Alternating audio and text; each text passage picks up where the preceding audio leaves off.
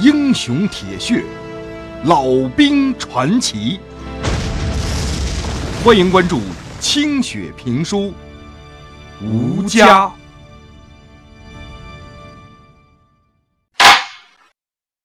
上回书说到，国军飞机啊，把一只巨大的装满了罐头和饮水的补给桶扔在了国共两军阵地的当间儿。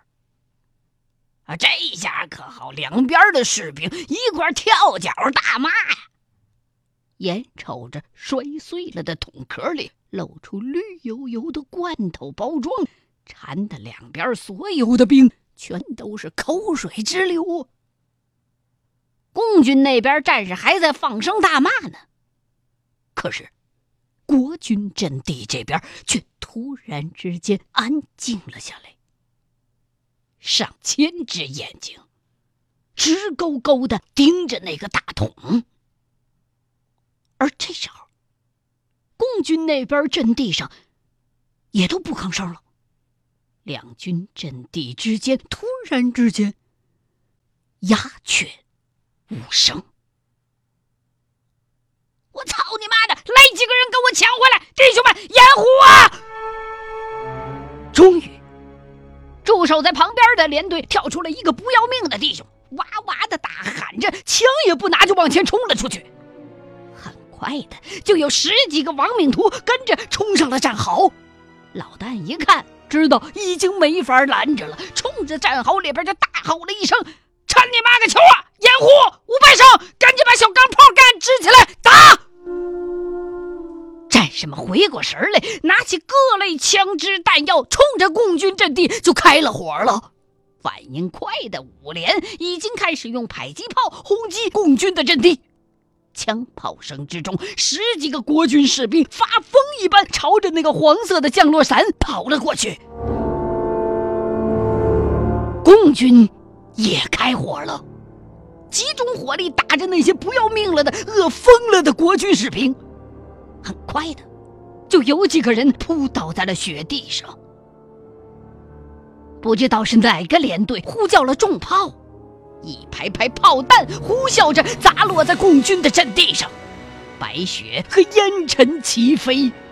国军的重炮和轻武器也同时开火。一时之间，打得共军无法抬头。在带雨的缝隙里，那几个冲上去的国军士兵抬起大补给桶就往回奔，还有两个抱起地上的一堆散落的罐头，猫着腰就往回窜。共军这下不干了，轻重武器开始大举反击，迫击炮弹都飞过来了，呼啸的打向战场中间的那些人。有个国军士兵。被炮弹正砸在上半身红光一闪，人就没了。他身边那两个兵因为离得太近，也没能幸免。怀里边的罐头被炸烂了，人肉跟牛肉的碎屑到处都是。抬桶的兵被击倒了一个。只剩下了三个活着的国军士兵，拼命的搬着那好几百斤沉的铁桶，行动就慢了。共军那边的子弹不断的打在铁桶和他们的身上，砸的血肉四处乱飞。又有一个国军士兵被打死了，而这时候，活着的两个也受伤了，趴在地上。还挣扎着，一点一点的推动着铁桶向前滚，在他们的身后，雪地上留下了一条长长的血路。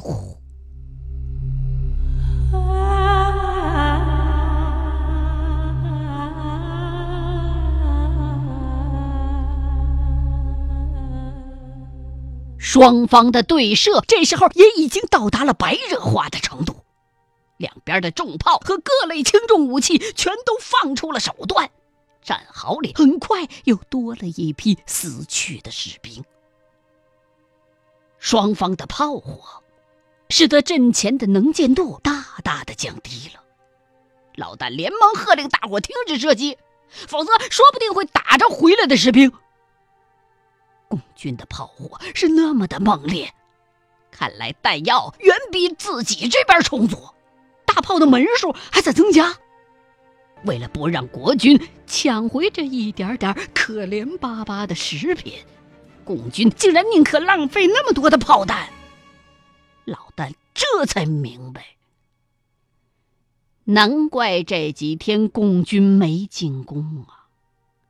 原来竟是诡计，他们就是要等着国军眼巴巴的挨饿受冻，直到饿完蛋了，不战自降。这一招真他娘的够狠的！透过层层的烟幕，老旦看到那边打援的共军已经把重武器拉到了阵前，共军的战壕就快延伸到自个儿的鼻子底下了。看来，离他们最后的总攻不太远了。去抢食物的国军士兵，一个也没回来。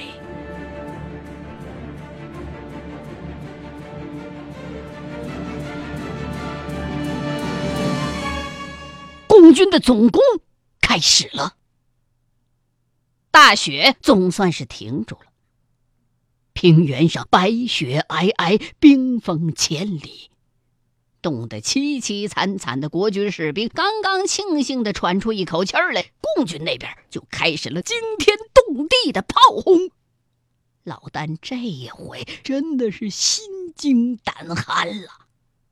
共军几乎是同时从三个方向发动了进攻，雹子一般密集的炮弹从四面八方砸向他们的头顶。好家伙，这阵炮轰！摧枯拉朽一般，持续了大约一个钟头，把本来就又饿又冻、两眼昏花的国军战士们敲得哭爹喊娘，是入地无门。东边进攻方向的那两条战壕里头，近千名坚守着的国军士兵被共军的炮火打成了一滩烂泥，完好的尸体都没几具。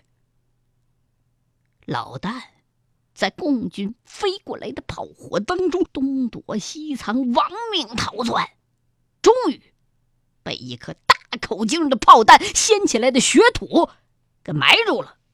好家伙，这一下子把他给震得头晕目眩的，站起来翻上去的那些泥是又潮又湿又重，差点没把他压死。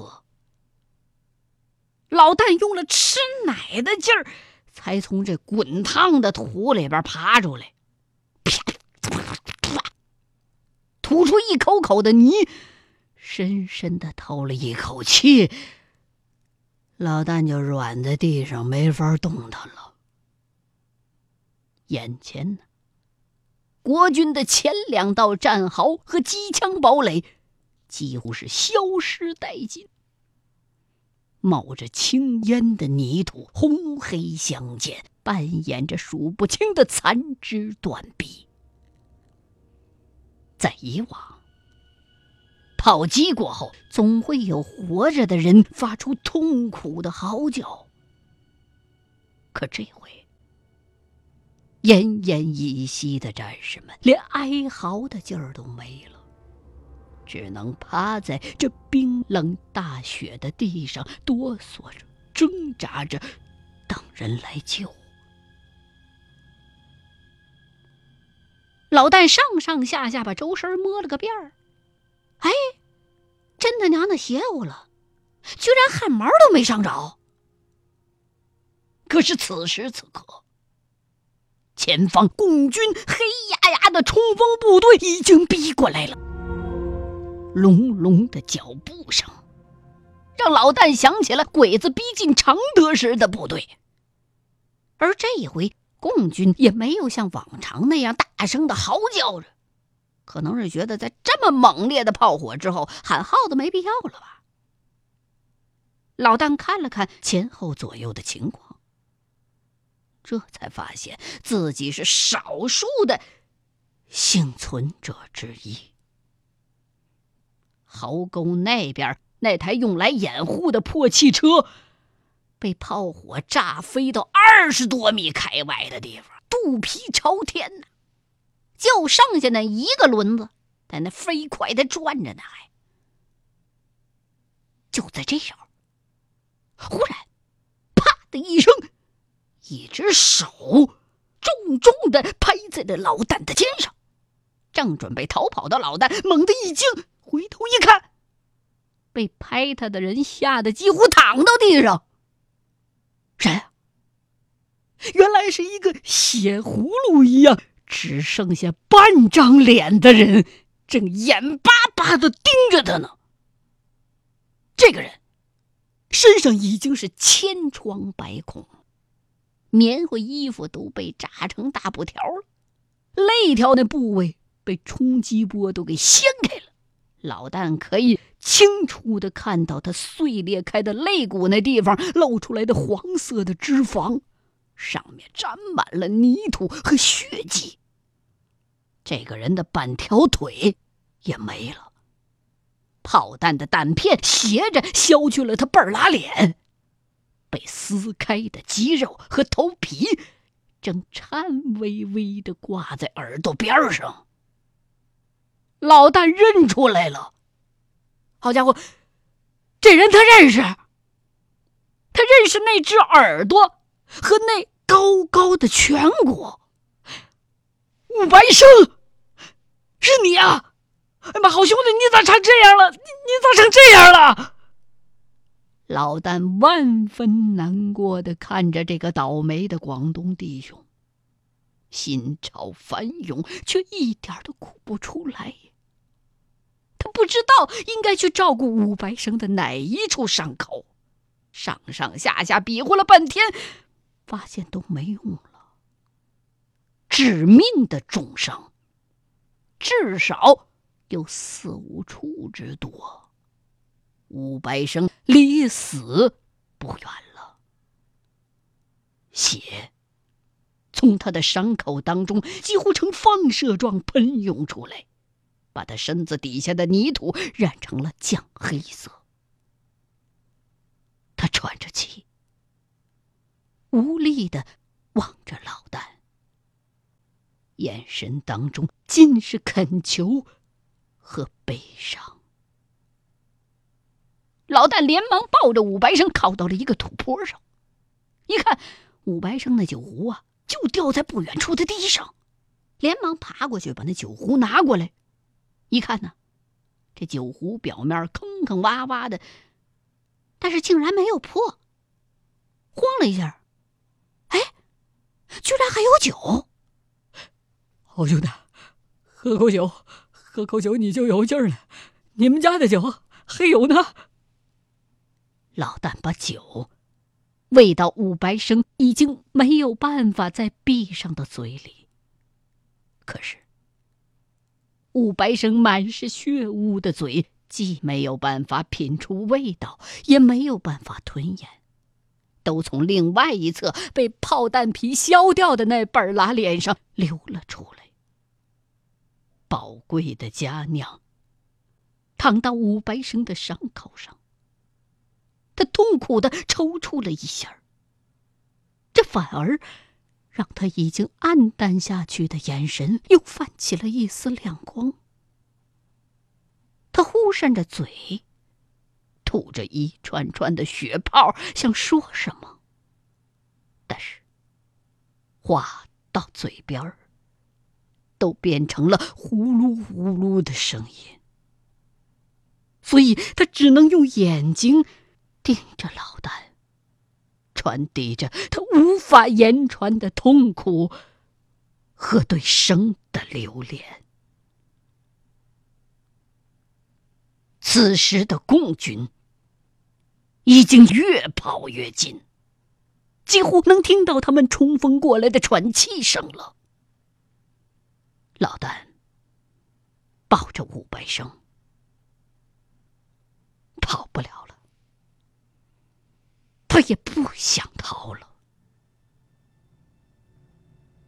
他第一次有这样异样的感觉，仿佛对面跑过来的不是要命的敌人，而是漫山遍野的兄弟。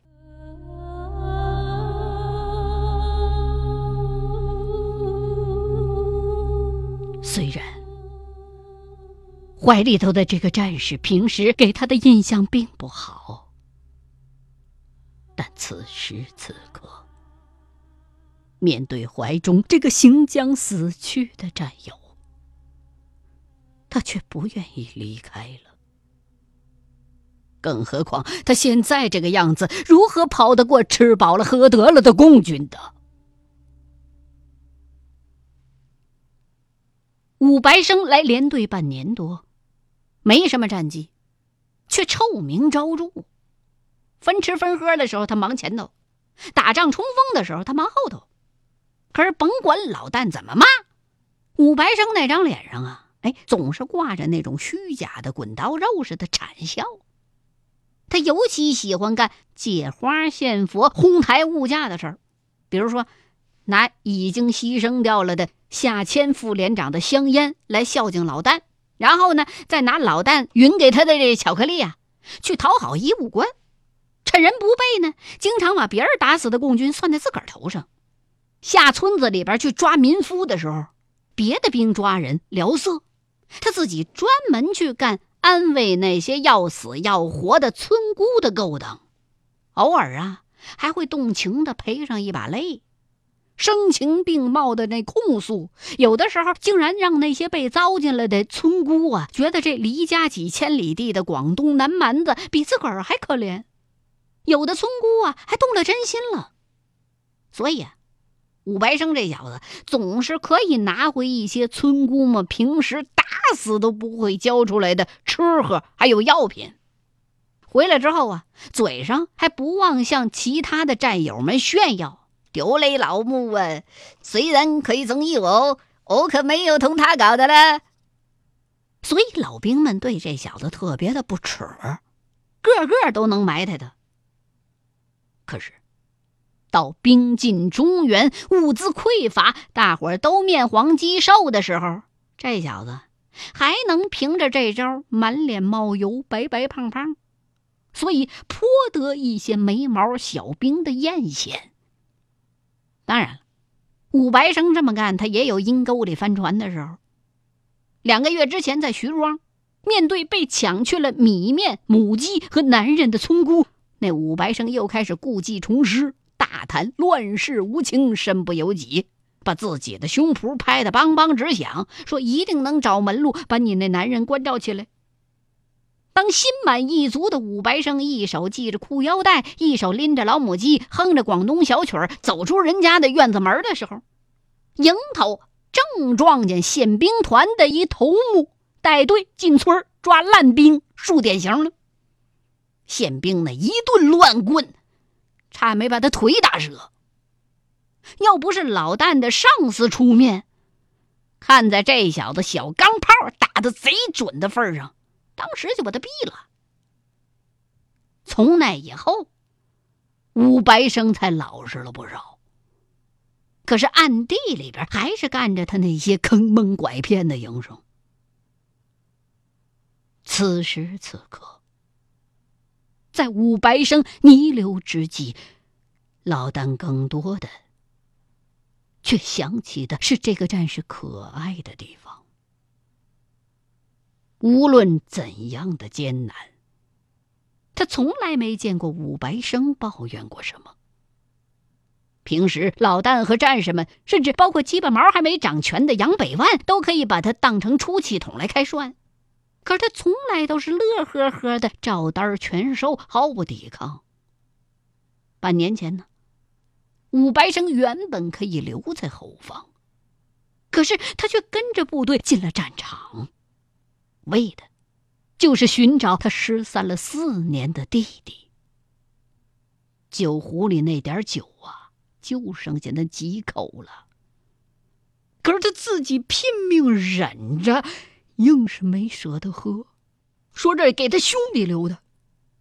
半夜里头，曾经有个嘴馋的弟兄想解下绑在他腰间的那酒壶，被惊醒了的武白生差点跟他拼命。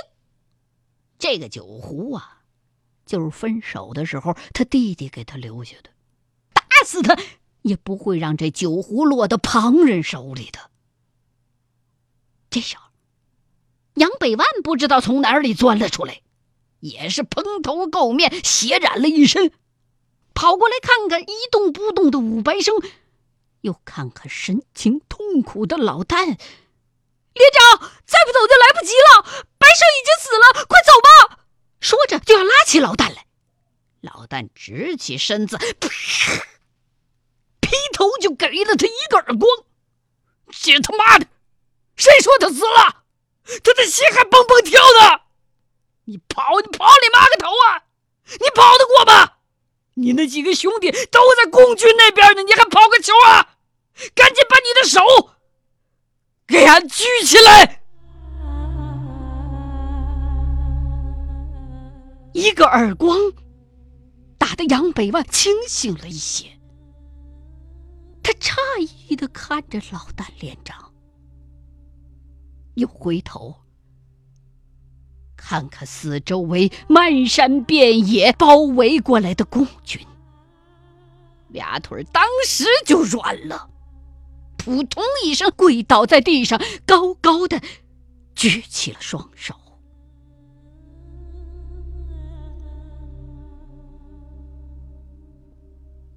老旦没有举手，打了这么多年仗了，从来就没有想过举手。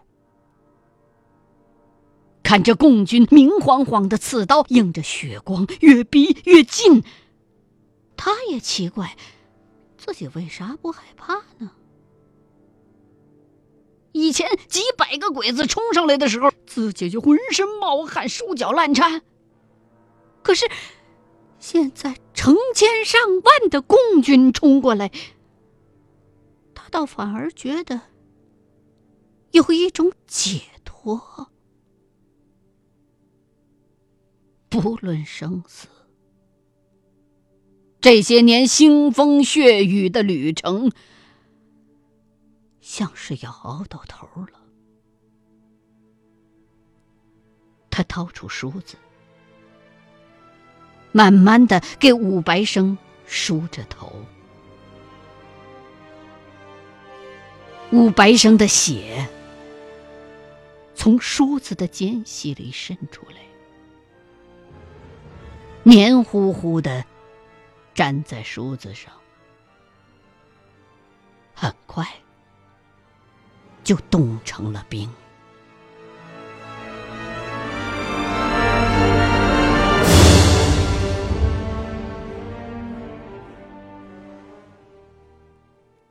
欲知后事如何，欢迎各位继续收听《清雪评书·吴家》。